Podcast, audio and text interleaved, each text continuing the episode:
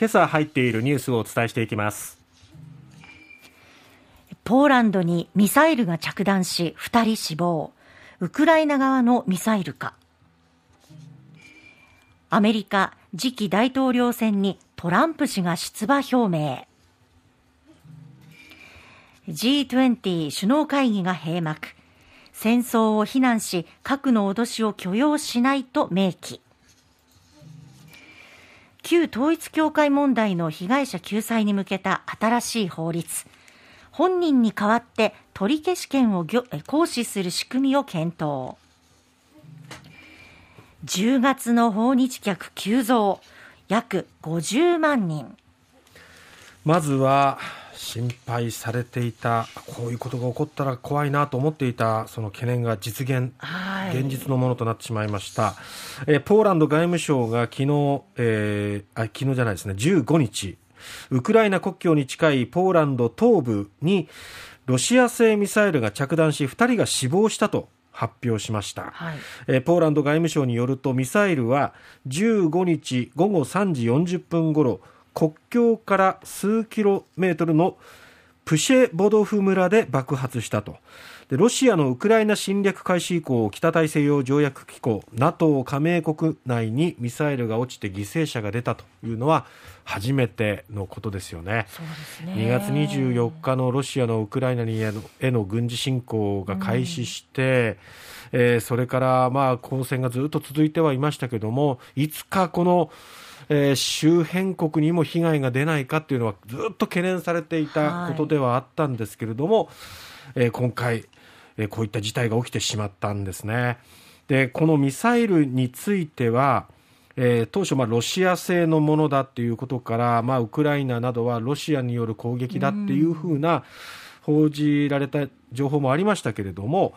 えー、ウクライナ軍参謀本部によるとロシア軍は15日首都キーウなどに対して、まあ、全土に90発を超える巡航ミサイルなどを発射してでウクライナ軍はそれを77発迎撃していたそうなんですね、はい、でこのポーランドに着弾したミサイルは国境近くにあるウクライナの電力施設を狙ったロシア軍のミサイルを迎撃しようとしたものだったという見方が今出ておりまして、はい、つまりミサイルとしてはウクライナが放ったものという見方ですね。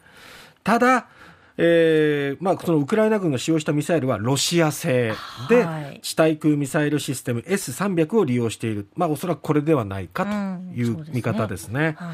で、ね。はい、ただ、ロシアがそもそも撃ってこなければ、それを迎え撃とうとウクライナが撃つ。必要なかったわけですから、ね。はい、大元をたどるとやっぱりこのロシアの攻撃のせいというところであるんですよね。でまあこのポーランド国内に着弾したということもあって急遽ポーランドでは会議を開きましてこの安全が脅かされた際の対応を定めた北大西洋条約4条に基づいて NATO 加盟国間での協議を要請するかどうかっていうのを検討したんですけれども、はい、まだ4発、えー、4条発動の要請の必要はないかもしれないというふうに、えー、述べるにとどまっているんですね。そして NATO の方も、えー、ストルテンベルグ事務総長は会合を開いた後の記者会見で着弾の責任はウクライナにない。責任は違法な戦争をやめないロシアにあるというふうに批判しておりましてあくまでもその原因元をたどるとロシアの責任だというふうにね、そうですね、えー、糾弾しているわけですけども、冷静にき緊張が高まるのをね、今、沈めるというような状況ですよね、うん、NATO 側もね。で、まあ、こういった情報をキャッチする、正確な情報をキャッチする上で、アメリカもバイデン大統領がすごく素早い対応を見せておりまして、非常にまあ早く発表することによって、これはロシアの発射したものではないんじゃないかという情報があるっていうのを早めに情報を出したんですけども、緊張を高めないようにっていうね、はい、え配慮があったものだと思われます。さて、アメリカ共和党トランプ前大統領が15日、フロリダ州パームビーチの邸宅マール・アラーゴで2024年の次期大統領選に出馬すると正式表明しました。はい、しましたね。大統領経験者が退任した後にもう一回出馬するっていうのは異例のことですけれどもね、えー、政権奪還を狙う共和党から出馬表明した最初の候補ということになります。はい、ただ、トーンとしては少しダウンしてるかなっていう感じですよね。重大発表するって言ってた時に比べるとね。はい。というのも、中間選挙で民主党の方が、えー躍進しておりまして、上院では、えー勢力を維持していると。はい。で、下院では、まあ、民主党はちょっと伸び悩んでおりまして、で、下院、えー共和党の方が、まあ、優勢なんですけれども、ただ、思ったほど数字を伸ばしていない。で、さらにトランプ氏が推薦した候補が重要な州で相次いで落選したので、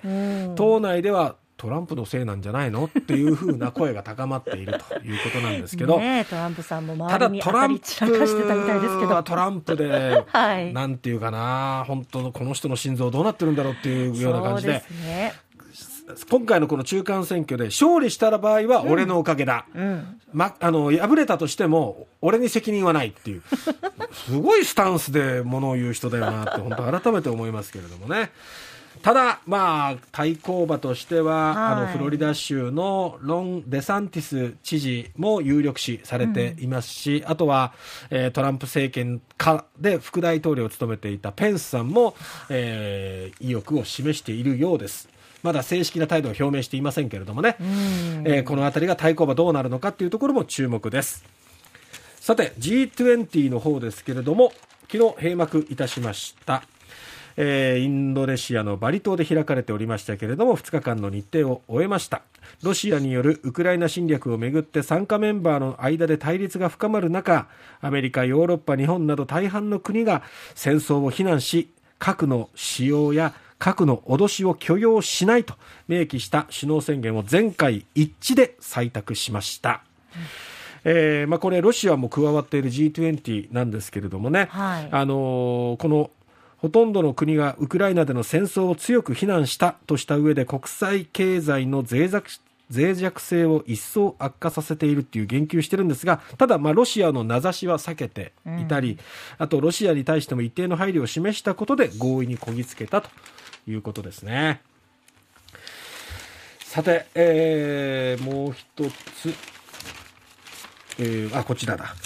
旧統一教会の問題を受けた今後の被災者、えー救援、被害者救済に向けた新しい法案ですね。悪質な勧誘による寄付によって扶養を受けられないなど重大な影響を受けた家族らが被害者本人に代わって取り消し権を行使できるようにする仕組みを政府が検討していることが複数の政府与党関係者への取材で分かりました。はい。まあ、マインドコントロール下にある両親からね、ええどう多額の献金を取り返すかっていうところが焦点になっているんですけれどもね、まあ、じっくり煮詰めてほしいなと思います。